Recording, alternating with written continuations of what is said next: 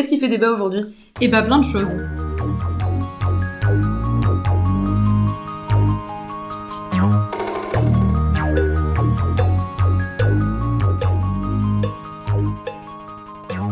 Bonjour à toutes et à tous et bonjour Mathilde. Salut Sarah Vous écoutez le podcast du journal Le Dranche, Minute Débattons. Ici, on se pose des questions de débat passionnants sur de nombreux sujets variés. Le but c'est de montrer différents points de vue pour vous permettre de forger votre opinion ou à minima de découvrir les avis de celles et ceux qui ne pensent pas comme vous. D'ailleurs, si cette idée vous plaît, sachez qu'on a un site internet et un journal papier. Ouais, n'hésitez surtout pas à les jeter un coup d'œil et puis à vous abonner.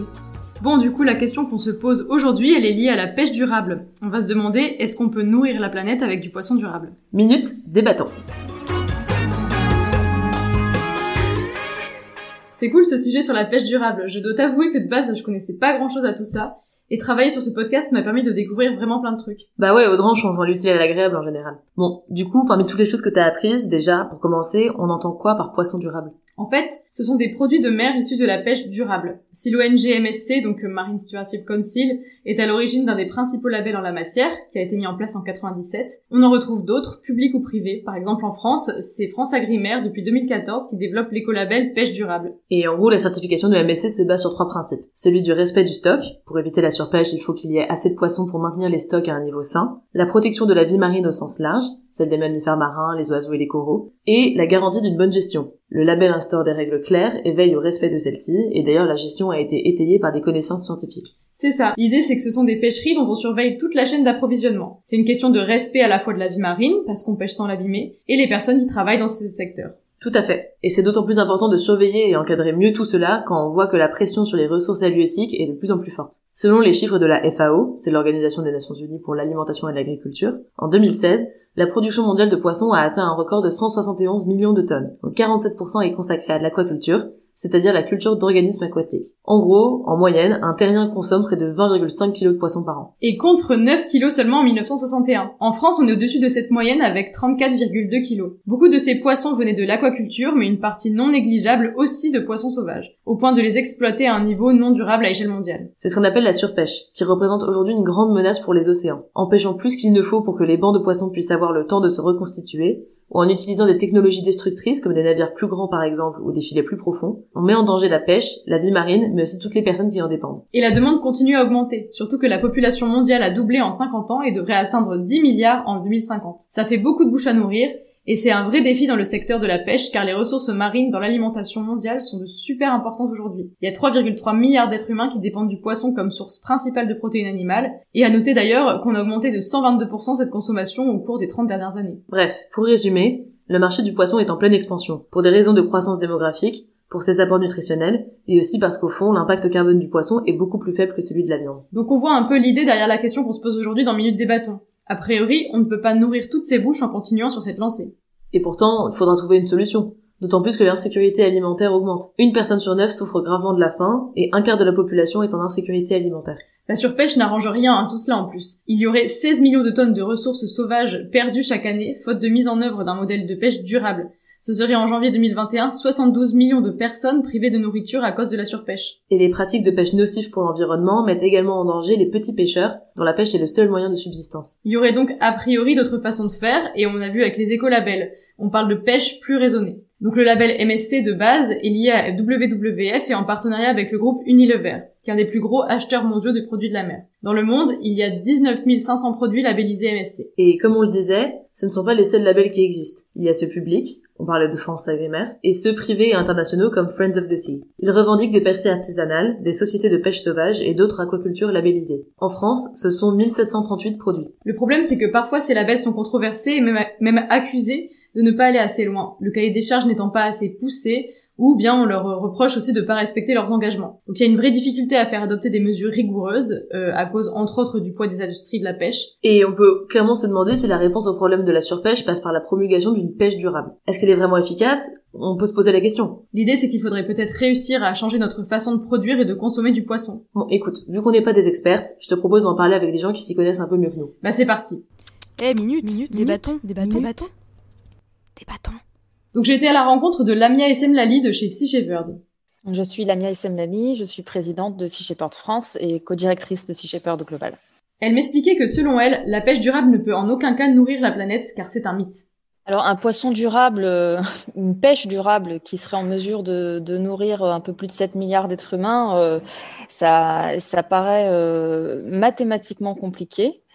Il y a clairement suffisamment de, poissons dans l'océan pour répondre aux besoins de subsistance de l'humanité. Le problème, c'est surtout euh, l'écrasante majorité euh, euh, des humains qui ne dépendent pas directement du poisson pour survivre, mais qui en consomment sans même réfléchir aux conséquences. Donc aujourd'hui, si on, si on prend les recommandations de l'Organisation mondiale de la santé, par exemple, qui recommande deux portions de poisson par semaine et par habitant, euh, on applique ça euh, à la population humaine et on atteint le double de ce que l'océan contient en poissons.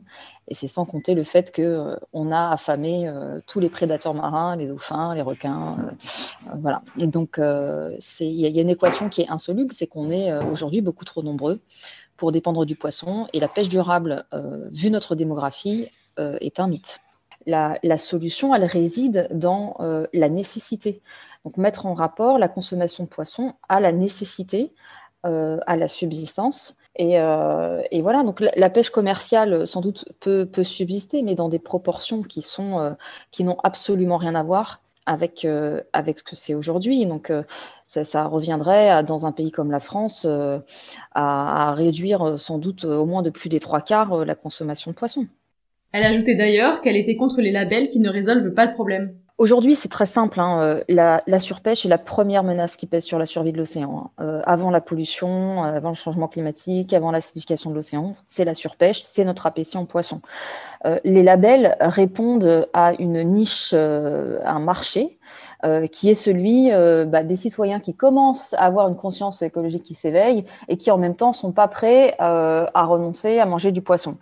Et donc c'est comme ça qu'on a vu émerger plusieurs labels, dont le plus connu, euh, c'est le MSC, hein, le Marine Stewardship Council. Bon, quand on, quand on gratte un peu sous le vernis, on se rend compte qu'aujourd'hui, il n'existe absolument aucun label qui garantit qui garantit une pêche euh, euh, respectueuse du milieu marin. nous, au niveau de Sea Shepherd, on a pu filmer à plusieurs reprises des navires de pêche qui pêchaient soit sans licence, soit avec des méthodes de pêche absolument destructrices et qui travaillaient pour des labels bah, comme par exemple le Marine Stewardship Council avec un chalutier usine qui rejette des milliers de poissons morts dans son sillage, soit le label Friend of the Sea qui pêchait sans licence en Afrique de l'Ouest. il y a aussi le label américain Dolphin Safe sur les boîtes de thon, hein, qui est censé vous garantir que euh, votre thon n'a euh, pas euh, été pêché en tuant des, dauphins. Bon, il n'y a absolument aucune garantie. Tout se joue, et c'est là qu'elle conclut, dans l'assiette du consommateur. Alors aujourd'hui, ce qu'il faut bien comprendre, c'est que l'humanité a atteint une, démographie telle que ça implique une adaptation. Donc on, doit absolument s'adapter, on doit changer nos modes de vie, nos habitudes. On ne peut pas aujourd'hui, en étant plus de 7 milliards, se comporter comme si on était quelques millions. Et euh, plus de 7 milliards d'êtres humains sur une planète où, euh, l'humanité euh, consomme des protéines animales comme on est en train de le faire, c'est absolument injouable. Donc la solution, elle passe principalement par l'assiette. Ce qu'il faut aussi avoir en tête, c'est que l'océan est le premier organe de régulation du climat et le premier producteur d'oxygène. Donc si l'océan meurt, nous mourrons. C'est la vie marine hein, qui, produit cet oxygène avec le phytoplancton, les baleines, tout un réseau trophique euh, qui a mis des, millions d'années à se mettre en place. Donc aujourd'hui, il faut considérer que la vie marine et notamment les poissons sont euh, les ouvriers de cette, de cette machinerie climatique qui nous, qui nous fournit l'oxygène qu'on respire. Et donc les poissons ont bien plus de valeur dans l'océan à faire fonctionner euh, tout cet écosystème dont nous dépendons tous que dans l'assiette de la majorité d'entre nous. Donc, euh, mettre en rapport euh, le plaisir gustatif et les habitudes culinaires qu'on peut avoir avec le coût environnemental et le coût éthique aussi que ça implique parce que ça a des conséquences énormes sur, sur l'écosystème marin, sur les dauphins, sur les humains, puisque l'Afrique de l'Ouest aujourd'hui, par exemple, est la zone du monde la plus braconnée. Euh, voilà, il y a énormément de poissons qui, sont euh, volés à des populations qui, pour le coup, elles, en ont un besoin, euh, un besoin vital, ce qui n'est pas le cas de, nos, de nos sociétés occidentales. Trop intéressant. De mon côté, j'ai pu échanger avec Christopher Costello, en anglais, donc je vous ai traduit ses propos. Je m'appelle Christopher Costello et je suis professeur d'économie de l'environnement et des ressources à l'Université de Santa Barbara, en Californie. Christopher m'a expliqué pourquoi il pense qu'il est possible de nourrir la planète avec du poisson durable. Je pense qu'il y a un scénario selon lequel les pêcheries se sont effondrées au fil du temps. il y a 20 ans, c'était en grande partie vrai. Mais de nombreux pays ont pris des mesures dynamiques en faveur d'une pêche durable, et il s'est passé quelque chose de très intéressant dans l'océan. Lorsque vous gérez bien votre pêcherie, uh, vous repartez avec des poissons. C'est bon pour la biodiversité, c'est bon pour l'écosystème, mais quand vous faites cela, vous pouvez aussi attraper plus de poissons.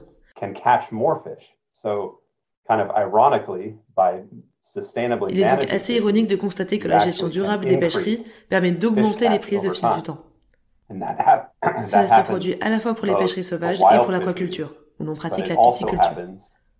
Je pense qu'en gérant de manière plus durable les pêcheries sauvages et l'aquaculture, on peut produire plus de nourriture.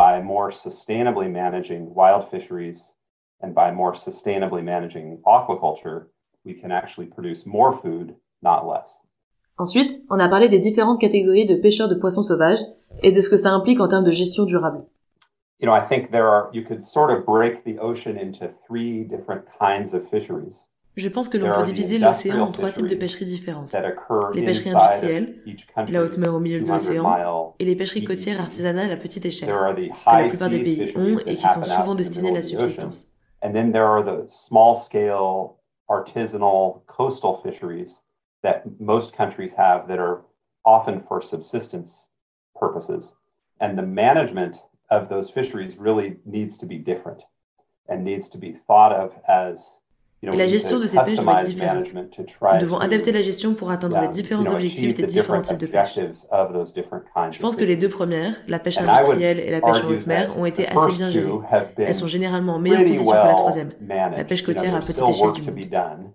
But industrial fisheries and uh, and high seas fisheries tend to be in better condition than the coastal, small scale artisanal fisheries of the world.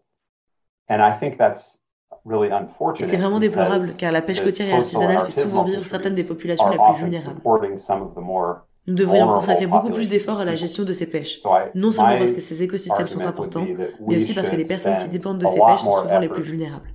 Trying to help manage those fisheries better, not just because those ecosystems are important, but because the people that rely on those fisheries are often the most vulnerable. Alors je lui ai demandé pourquoi il était plus difficile d'améliorer la gestion des pêcheries côtières locales.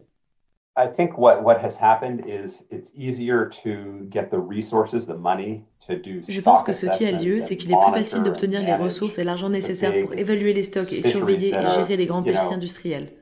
They're industrial, so they're kind of it's easier to get a handle on who's doing the fishing and it's easier to track those fishermen. C'est plus facile de savoir qui pêche et de suivre ces pêcheurs. C'est plus facile de mesurer les stocks de poissons et c'est beaucoup plus difficile de penser à gérer des milliers et des milliers de pêcheurs à petite échelle qui sont souvent là à pêcher pour leur subsistance.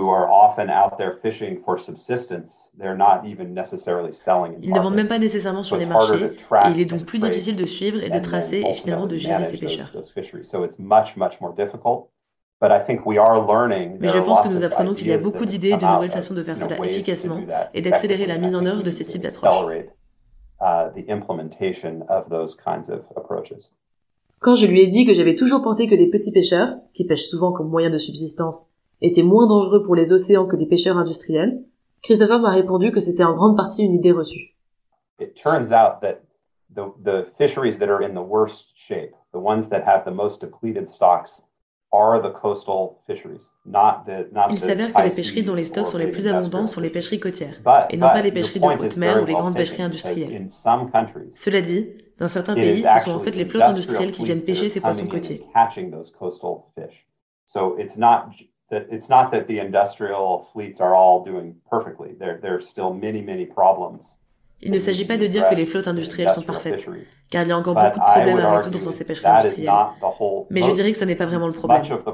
Le problème vient plutôt des pêcheries côtières et à petite échelle non gérées et non réglementées.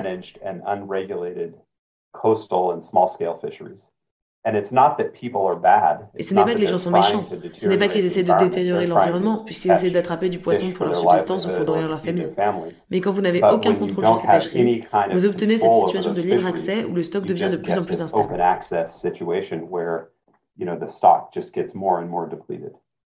Bah trop intéressant, c'est trop cool ce genre de débat. Bon, et pour finir, on a demandé à nos invités de nous donner des conseils pour aller un peu plus loin. Et voilà ce que vous conseille Lamia Essemlali. Alors, bah, pour découvrir en profondeur le sujet, moi, je recommande vraiment le documentaire euh, Seaspiracy.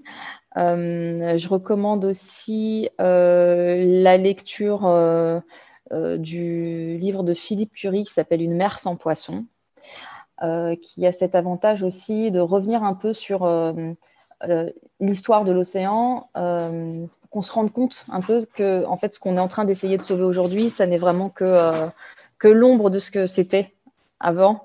Et ça permet aussi d'apprendre un peu des erreurs du passé notamment des effondrements euh, de la population de morues à Terre-Neuve, euh, sur laquelle il y a eu des signaux d'alerte qu'on n'a pas écoutés. Euh, voilà, c'est sur le sur le site de, de Sea Shepherd, il y a, il y a pas mal de, de, bouquins qui sont qui sont référencés, qui permettent d'aller un petit peu plus loin sur ce sujet. Et voilà les conseils de Christopher Costello. One person that um, I would highly recommend reading, if, especially if you're interested in sort of small scale. Une personne que je vous recommande vivement de lire, Surtout si vous vous intéressez à la pêche artisanale et à la pêche à petite échelle, c'est Stefan Gelsich.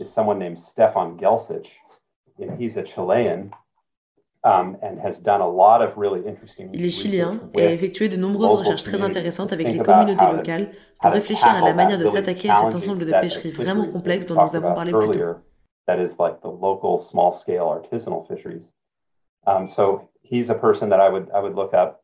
You know, the the paper that we just published which was um, Many, many countries of the world were represented and you know, every continent Je recommande aussi l'article que nous venons de publier, dans lequel de nombreux pays du monde de tous les continents sont représentés, ce qui nous a permis d'avoir des perspectives très larges sur cette question des aliments de la mer. Nous avons réellement essayé d'aborder cette question.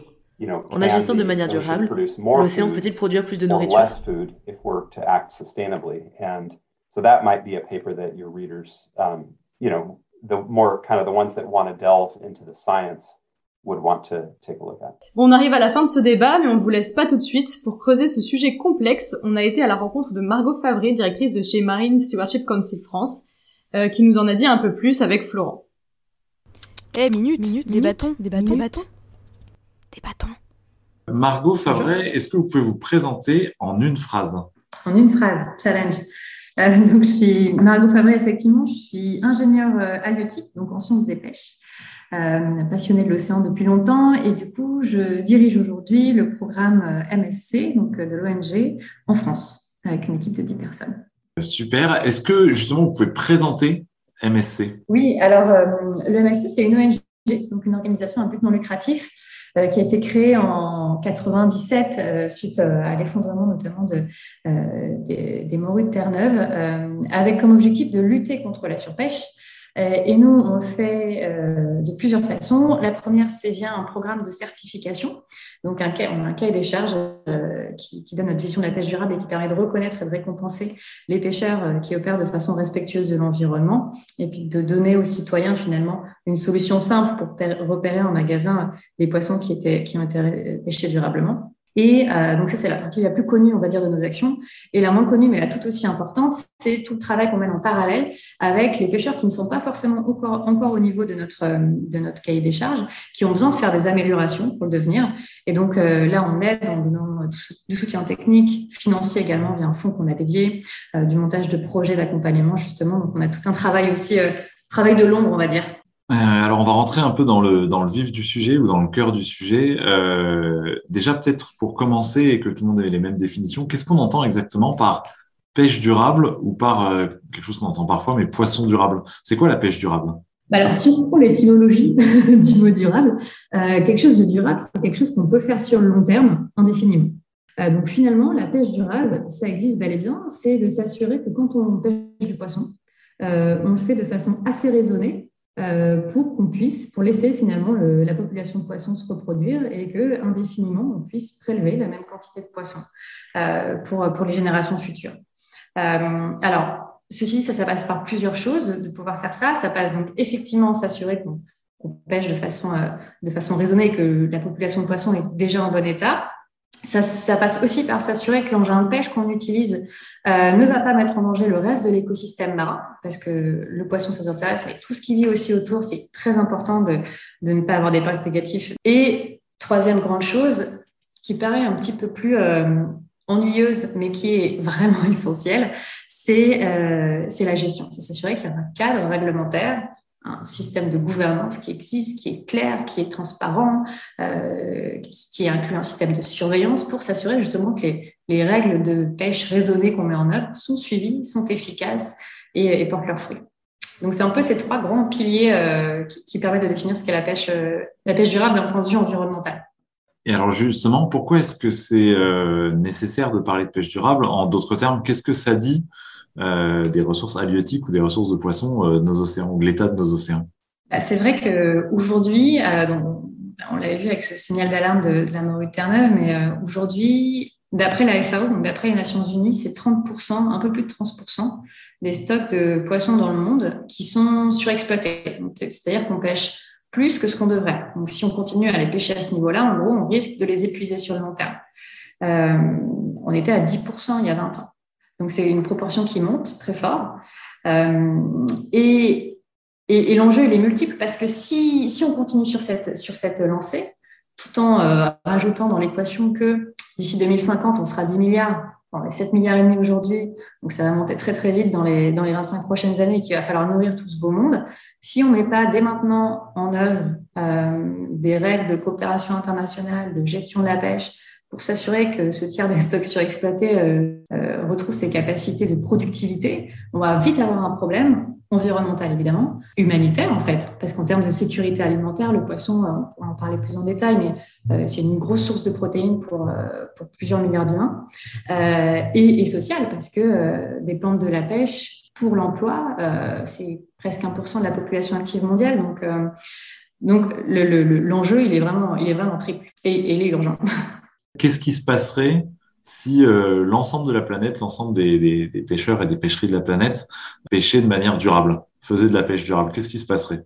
Ou à quoi ressembleraient les, océans? Une très bonne question, petit exercice de, projection. Euh, alors, les chiffres nous disent que donc on capturait plus, on capturerait 16 millions de tonnes de poissons, et ça permettrait de nourrir, d'après les calculs, en protéines animales, 72 millions d'humains.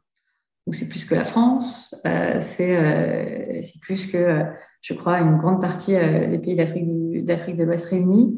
Donc ça donnerait aussi la accessible, plus accessible plus largement à toute une partie de l'humanité. Euh, et ça pourrait aussi permettre euh, d'avoir un apport protéique animal à faible empreinte carbone. Et on sait aujourd'hui, euh, l'enjeu du changement climatique est énorme. C'est avec la surpêche, je pense que c'est un, des deux plus gros enjeux environnementaux auxquels on a à faire face. il est hyper important de revoir nos modes de consommation, justement, pour s'assurer qu'on euh, qu'on consomme euh, mieux, on va dire, moins et mieux, enfin moins quand on peut et mieux surtout. Euh, et à ce titre, le poisson issu de la pêche, c'est quasiment seulement 2% des émissions carbone que représenterait la viande rouge, par exemple. Donc, donc si on reconstituait tous nos stocks, on aurait probablement plus de personnes qui vivraient de la pêche, on aurait des océans plus productifs, plus résilients au changement climatique aussi, parce que plus les populations et les écosystèmes sont en bonne santé, plus armés, plus solides ils sont finalement pour s'adapter au changement que va induire, euh, le réchauffement des eaux et l'acidification des océans. Euh, donc ce serait une, planète un petit peu plus bleue, quoi. Et peut-être justement, alors on, disait si euh, tous les stocks de poissons étaient exploités de manière durable, ou en tout cas si c'est un grand si, mais vu d'aujourd'hui et vu de, de ton expérience, ce que tu lis, ce que vous faites, est-ce que c'est un objectif qui semble faisable complètement utopiste ou partiellement faisable? C'est-à-dire, est-ce que, en fait, il y a déjà plein de gens qui sont pas labellisés, mais qui pêchent déjà de manière durable euh, Je pense à toute la pêche très artisanale ou, euh, familiale. Euh, et peut-être après un zoom particulier sur l'Europe? Il y a deux questions en une, en fait. Est-ce que effectivement déjà ça paraît faisable? Est-ce qu'il y en a peut-être déjà beaucoup qui le font? Et après, au niveau de l'Europe, est-ce que ça paraît faisable qu'en fait, déjà toutes les pêcheries en Europe ou dans le monde occidental pêchent de manière durable? Alors, est-ce que ça paraît faisable euh, En partie, je pense, oui. Euh, alors, effectivement, toutes les pêcheries durables ne sont pas forcément certifiées. La certification, c'est un programme volontaire avant tout. Euh, ceci dit, les chiffres de la FAO trompent pas. 30% des stocks surexploités, bon, c'est quand même, énorme. après, on a des chiffres qui sont encourageants. Parce que, par exemple, dans les zones où la pêche est bien gérée, où il y a des cadres réglementaires assez clairs, par exemple en Europe, par exemple en France, on est plutôt sur une pente de reconstitution des stocks. En France, euh, l'IFREMER a sorti ses chiffres en, c'est des nouveaux chiffres là, en février 2021 qui sont hyper intéressants. Euh, les chiffres nous disent aujourd'hui 60% euh, du poisson pêché par des bateaux français euh, est globalement en bon état, vient d'un stock qui est globalement en bon état. Pour donner un ordre de grandeur, on était à 20% il y a 20 ans. Donc ça a quand même énormément progressé. On n'est pas encore à 100%, mais, les progrès qui ont été faits en, deux décennies sont quand même considérables. Et, et, en Europe, on est à peu près dans les mêmes ordres de grandeur on considère qu'on a aujourd'hui 40% euh, des stocks de l'Union européenne qui sont surexploités contre 80% dans les années 2000. Donc, ça nous montre ce que ça nous montre, ça, c'est que oui, c'est faisable. Si on gère la pêche, en gros, si on, si on met des règles, si on encadre, euh, d'après la FAO, c'est en gros euh, quasiment l'intégralité des stocks qui sont aujourd'hui surpêchés qu'on pourrait rétablir. 98%. il y en a qui sont, peut-être perdus, mais l'immense majorité, ce serait possible. Donc, ça force à, l'optimisme, euh, forcément. Euh, et puis, on a des jolis exemples aussi, hein, euh, des exemples très concrets. Un, dont on a beaucoup entendu parler en France, c'est le thon rouge, par exemple. le thon rouge qui, dans les années 2010, entre 2005 et 2010, était vraiment au bord de l'extinction. Il y avait une surexploitation énorme du stock qui avait été faite signal d'alarme lancé par les ONG, par les scientifiques, puis aussi par les pêcheurs eux-mêmes il y a maintenant plus de 15 ans. Et à force de discussions, de travail conjoint entre scientifiques, ONG, gestionnaires, pêcheurs, euh, ils ont mis en place, euh, donc au sein, au sein de l'organe de gestion qui gère ça, qui s'appelle l'ICAT, ils ont mis en place un gros plan de gestion, de, reconstitution. Ils ont baissé de plus, de plus de la moitié les quotas. Ils ont mis des systèmes de surveillance des bateaux. Ils ont mis des systèmes de voilà, des quotas très stricts, des permis de pêche, tout un arsenal en fait de gestion. Et aujourd'hui, 15 ans toute attente parce que c'est assez rapide, 15 ans euh, pour, euh, pour, une population de poissons. Euh, et ben, les scientifiques, les scientifiques ont été assez clairs. Le stock n'est plus surexploité, ne souffre plus de surpêche. Et il est à peu près au niveau où il est situé dans les années 70. L'écueil, c'est de se dire Ah, super, ça y est, on a réussi. Alors qu'en fait, c'est un travail, finalement, c'est un travail de, de, tous les jours, de s'assurer que la pêche reste durable et que cet encadrement reste, euh, reste en place et toujours aussi, euh, aussi euh, rigoureux.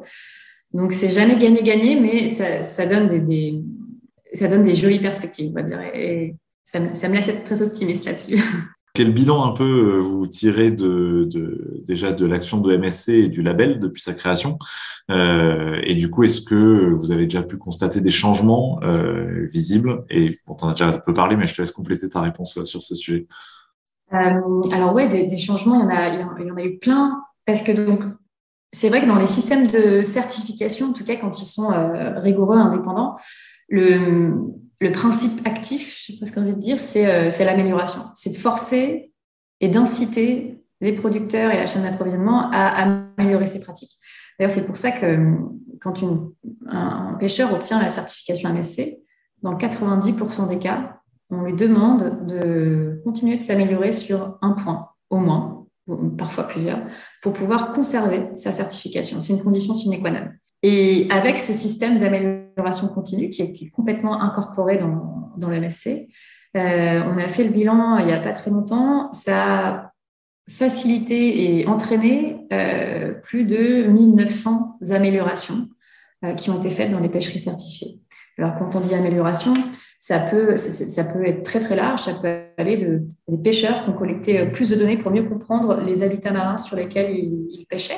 Donc, ils ont cartographié intégralement avec, avec un institut scientifique euh, les fonds sur lesquels ils opéraient. Comme ça, ils ont vu où étaient les zones sensibles, où étaient les zones moins sensibles. Ils ont pu fermer des zones pour protéger, euh, par exemple, des, habitats vulnérables et, concentrer la pêche sur les habitats moins vulnérables.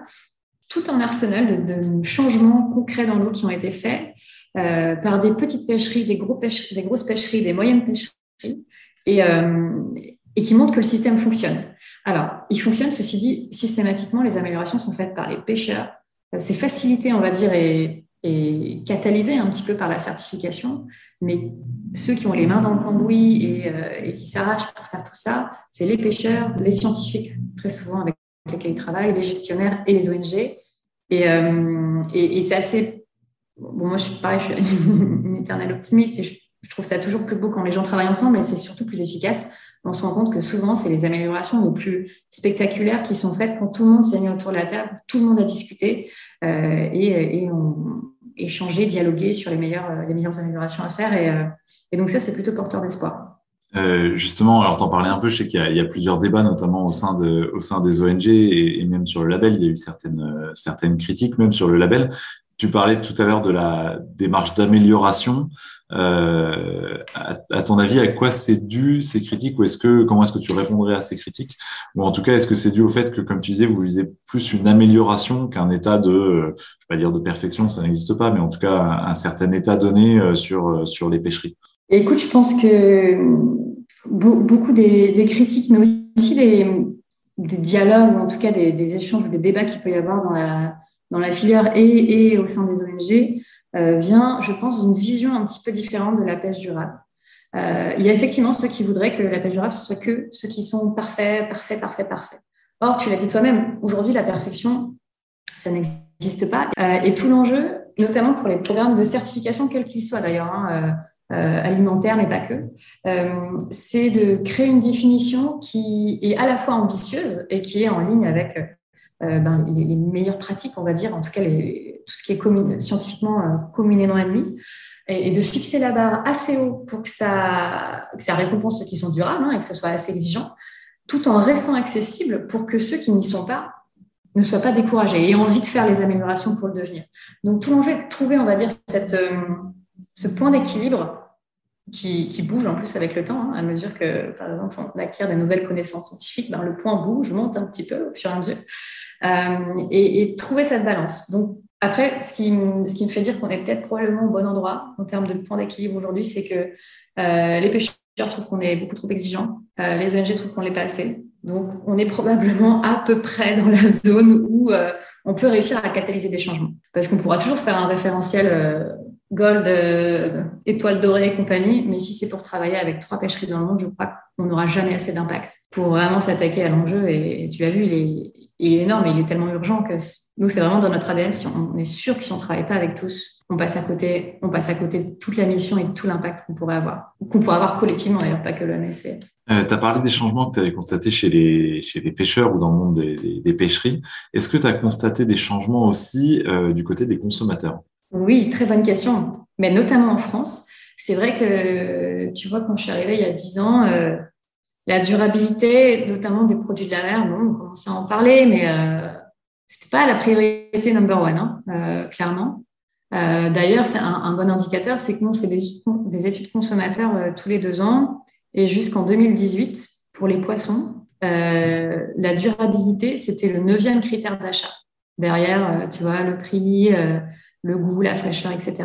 Et en 2020, pour la première fois, il est passé en cinquième position devant le prix. Première fois qu'il passe devant le prix. Euh, derrière, euh, la fraîcheur, bon pour la santé, le goût. Euh, donc ça montre que oui, il y a une prise de conscience et on le voit dans l'alimentaire, mais pas que d'ailleurs. Hein. La prise de conscience, ça fait, je pense, peut-être 5-6 ans qu'elle s'est clairement accélérée. On a aujourd'hui quasiment 8 Français sur 10 qui dit vouloir que les marques et les entreprises communiquent sur la durabilité de leurs produits de la mer, donc ils veulent ces informations. Et ça, c'est hyper c'est hyper encourageant parce que, euh, parce que le citoyen, c'est une grosse partie de la solution. Alors, c'est pas la seule solution, mais euh, euh, jouer sur le pouvoir de la demande, ça peut avoir, et c'est un petit peu le système de la labellisation, hein, ça peut avoir des impacts considérables sur, du coup, ben, les pêcheurs, leurs leur techniques, leurs leur, leur pratiques, etc. Et, et, et de même pour la chaîne d'approvisionnement. Ça peut faire bouger des politiques d'achat. Euh, ça les fait bouger d'ailleurs. Euh, ça force les marques et les distributeurs à se remettre en question. Et, euh, voilà, on vote avec nos achats tous les jours, finalement. On vote aussi tous les cinq ans. Et ça, c'est ex extrêmement important aussi pour les ambitions environnementales de notre société. Mais, mais ouais, le, consommateur français notamment est clairement de plus en plus enclin et euh, averti. Et ça, c'est vraiment, je crois qu'on peut s'en réjouir. Est-ce qu'il y a des zones dans le monde où on peut considérer que la pêche est, pas parfaitement, mais globalement durable? Est-ce qu'il y a des zones dans le monde où ça va vraiment bien euh, Et qu'est-ce que ça donne un peu au niveau, comment est-ce qu'on le voit dans les océans? Donc, ce qu'on marque, c'est les zones qui se sont dotées d'une gouvernance, d'une gouvernance efficace et d'un système de surveillance efficace. parce que on peut mettre en place toutes les mesures réglementaires qu'on veut. Si on n'a rien pour le surveiller, ben, ça ne va pas servir à grand-chose. Quoi. En tout cas, ça sera un petit coup d'épée dans l'eau. Donc, ça demande des moyens, c'est clair. ça demande d'avoir un appareil législatif assez solide. Et ça demande aussi, et ça c'est important, d'avoir des ressources scientifiques. Parce que euh, la pêche, une des particularités, c'est que euh, ben, ne voit pas ce qui se passe sous l'eau. On ne peut pas compter les poissons comme on compterait des arbres, comme on compterait des épis de blé, par exemple. Euh, donc, ça demande absolument d'avoir des instituts scientifiques locaux qui ont des ressources, qui auraient des ressources financières et des ressources humaines pour aller faire des modélisations, pour comprendre combien il y a de poissons dans la mer, pour comprendre combien il faut en pêcher pour que ce soit durable. Et ça, c'est très gourmand en ressources et, tout le monde n'a pas ce privilège ou cette chance. C'est vrai qu'en France, en Europe et globalement dans, les pays développés, mais aussi en Indonésie, hein, ils ont de plus en plus de, ressources. Euh, c'est des choses qui existent et, c'est, on, l'oublie souvent, la science. Pourtant, si on ne sait pas ce qu'on pêche, si on ne sait pas ce qu'il y a sous l'eau, on ne pourra jamais faire de pêche durable. Bon, cette fois, c'est bien la fin du podcast. C'était Minute des bâtons, le podcast du journal Le Dranche. Vous nous retrouverez sur toutes les plateformes audio et aussi sur le mur des podcasts de West France. Il y a plein d'épisodes déjà, vous ne serez vraiment pas déçus. Euh, on revient vite pour les suivants, on vous encourage aussi à aller faire un tour sur notre site internet ledrange.fr pour y lire nos articles et puis pourquoi pas vous abonner à notre superbe version papier. Ouais, vraiment, français, c'est pas mal du tout. Et on vous dit à très vite pour de nouvelles aventures. Salut